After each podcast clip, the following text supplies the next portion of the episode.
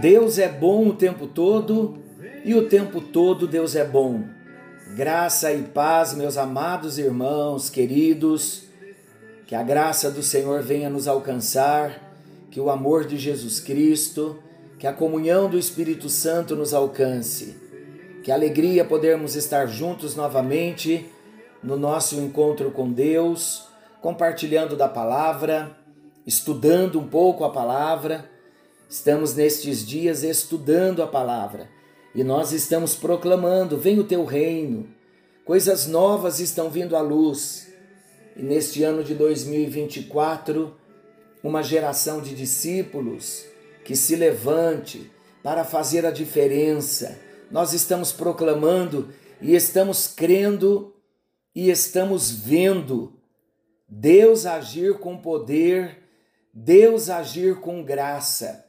Nós iniciamos ontem mais um ponto muito importante. Na verdade, é o ponto central, é o tema central da grande comissão, porque para esse ano de 2024, Deus quer tratar o nosso coração e nos treinar na obra do discipulado como discípulos. E eu tenho entendido nesse tempo que muitas vezes não fomos bem-sucedidos nos nossos discipulados, porque fomos levar conhecimento, teoria, e não fomos com um coração de discípulo.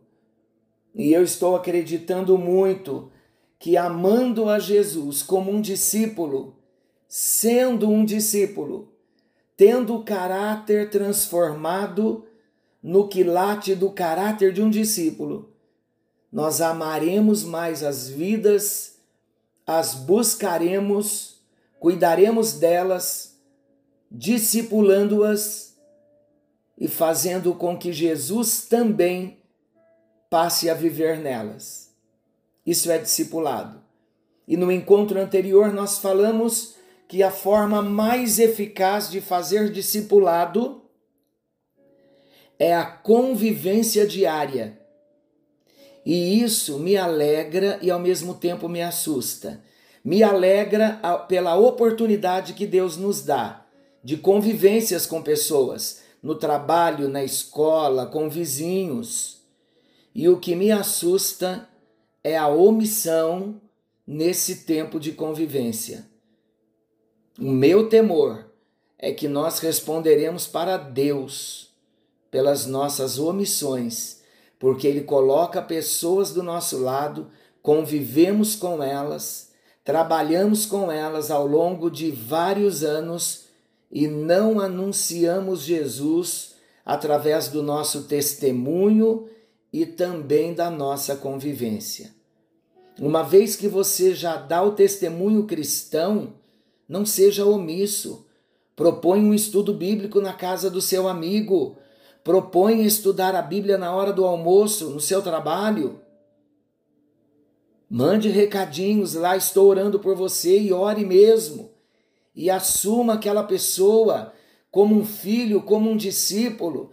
Ah, queridos, Deus vai trabalhar em nós neste ano, não tenha dúvida. Abra o seu coração, saia da zona de conforto e deixa Deus operar no profundo do seu ser, eu estou com esta disposição, clamando ao Senhor que Ele haja em mim neste ano de 2024 de um modo novo. E nós aprendemos na grande comissão, Mateus, capítulo 28, versículos 18 ao 20, nós estamos estudando e considerando três palavras-chave desse texto, versículo 18: indo,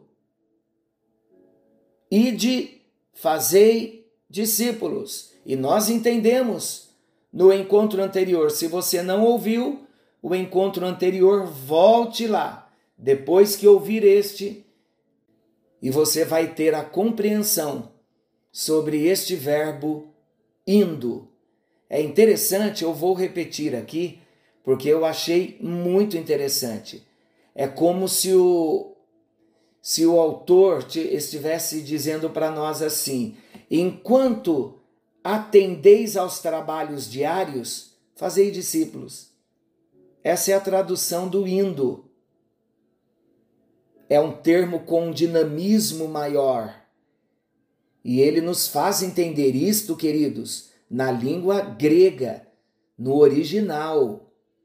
Então nós aprendemos que o fazer discípulos deve ser uma tarefa continuada dos seguidores de Jesus. Não é como o evangelismo, que você apenas anuncia Jesus, você eh, fala das quatro leis espirituais. Discipulado é muito mais do que isso. O mínimo é você caminhar com a pessoa um ano, uma vez por semana, compartilhando da palavra, convivendo com ela, desenvolvendo uma boa amizade. Então entenda isto. Como Paulo disse em Romanos 12: Rogo-vos, pois, irmãos, há um rogo na noite de hoje. Entenda que é uma ordem que Jesus nos deu, e se nós não estamos cumprindo a ordem enquanto estamos indo, nós estamos desobedecendo, e toda desobediência é rebeldia, toda insubmissão a ordens vindo de Deus diretamente é rebeldia. Se uma insubmissão da nossa parte a qualquer autoridade, seja pai, seja mãe, seja pastor, seja patrão, qualquer insubmissão é caracterizada biblicamente como rebeldia, imagina uma insubmissão à própria palavra de Deus. É rebeldia direta, é confrontar diretamente o Senhor. Então vamos relembrar isso, é muito importante. Estou frisando porque é importante nós relembrarmos. O verbo ide, para nós no português, é o gerúndio. Enquanto, e no gerúndio do português, é uma ação continuada. Esse é o sentido do indo. Então, enquanto eu estou atendendo aos trabalhos diários, enquanto estou trabalhando, enquanto estou estudando, enquanto estou viajando, estou fazendo discípulos. Amém? Temos a necessidade de ter contato com os homens e nenhum contato é melhor do que aquele que nos oferece a convivência cotidiana com os nossos semelhantes. E nós encerramos o nosso encontro anterior dizendo que muitas vezes erramos porque queremos que as pessoas venham até nós, aos nossos templos, aos eventos que nós fazemos, e isto até muitas vezes acontece. Mas por que as pessoas não voltam mais? Porque nós não vamos até elas. E a ordem é para nós nos achegarmos a elas. Vamos detalhar um pouco mais e vamos considerar algo importante. As pessoas poderão vir até nós? Ou não somos nós que fomos preparados por Deus para irmos até elas? Nós devemos ir até elas. Quando nós entendemos aquilo que Deus está nos dizendo sobre a condição dos que estão perdidos, nós então ficaremos convencidos que eles não podem vir até nós.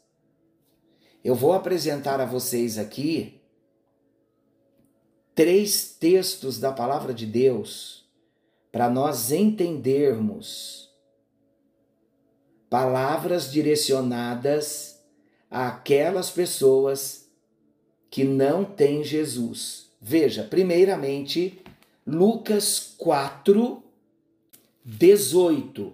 Preste atenção, Lucas 4, 18.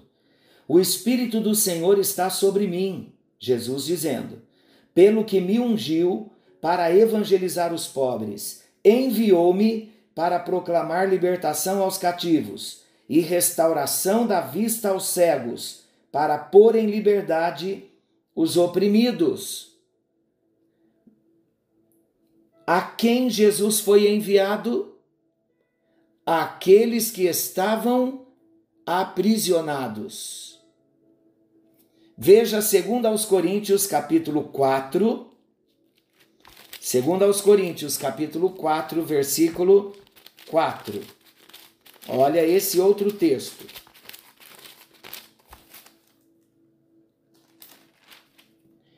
Nos quais o Deus deste século cegou o entendimento dos incrédulos, para que lhes não resplandeça a luz do evangelho da glória de Cristo, o qual é a imagem de Deus. A quem Jesus foi enviado? Àqueles que estavam cegos. A quem nós somos enviados? Aos que estão cegos. Agora veja Efésios 2, versículo 1. Efésios 2, 1. Ele nos deu vida estando nós mortos nos nossos delitos e pecados. Estávamos mortos. Quem não tem Jesus está morto no seu delito e pecado. Então analisa comigo agora.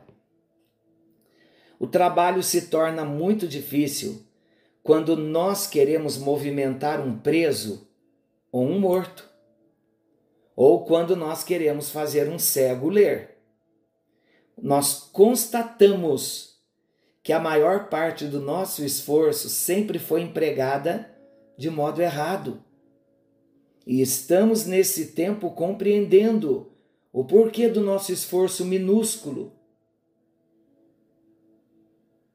Acreditam que nós voltamos as costas ao mandato? Infelizmente, muitas vezes nós caminhamos a vida cristã entendendo mal a própria base do Evangelho. Já no primeiro passo, nós erramos e perdemos o sentido da rota. Sabe que o fruto significativo do nosso trabalho foi a exceção e não a regra. Foi como que pescar com a mão e não com anzol e isca. Estou trazendo em linguagem figurada para nós entendermos e chegarmos no ponto. Agora prestem bem atenção. Veja o que nós sempre fizemos. De um modo geral, todos nós, enquanto igreja, nós sempre fizemos isso. Venham assistir ao nosso culto, venham à reunião, venham escutar o nosso cantor, venham assistir o nosso coro. Ou muitas vezes, vamos ter um bom pregador na igreja. Amados, estas são clássicas e desgastadas frases que nós temos lançado aos ouvidos das pessoas, sem pensar que elas não podem vir e que o Senhor tão pouco nos mandou obrigá-las a vir até nós. É outro lema, é outro mandato. O plano de Deus não mantém relação alguma com o nosso. Vamos admitir e vamos aprender a regra. Aquele que é livre, vá ao encontro do cativo. Aquele que recobrou a vista, vá ao cego para abrir-lhe os olhos. Aquele que ressuscitou, Vá até aquele que está morto para ressuscitá-lo. Se encaminharmos as coisas em sentido inverso a este, nós vamos nos ver diante de uma situação ilógica e impossível. E nós precisamos despertar nesse tempo. E o Senhor está nos despertando. É a voz do Senhor que está falando conosco. Ele está nos dizendo: Ide, eu vos escolhi a vós e vos destinei para irdes. Não foram vocês que me escolheram a mim, mas eu escolhi a vós e vos nomeei para que vocês vão, para que vades e deis fruto e o vosso fruto permaneça.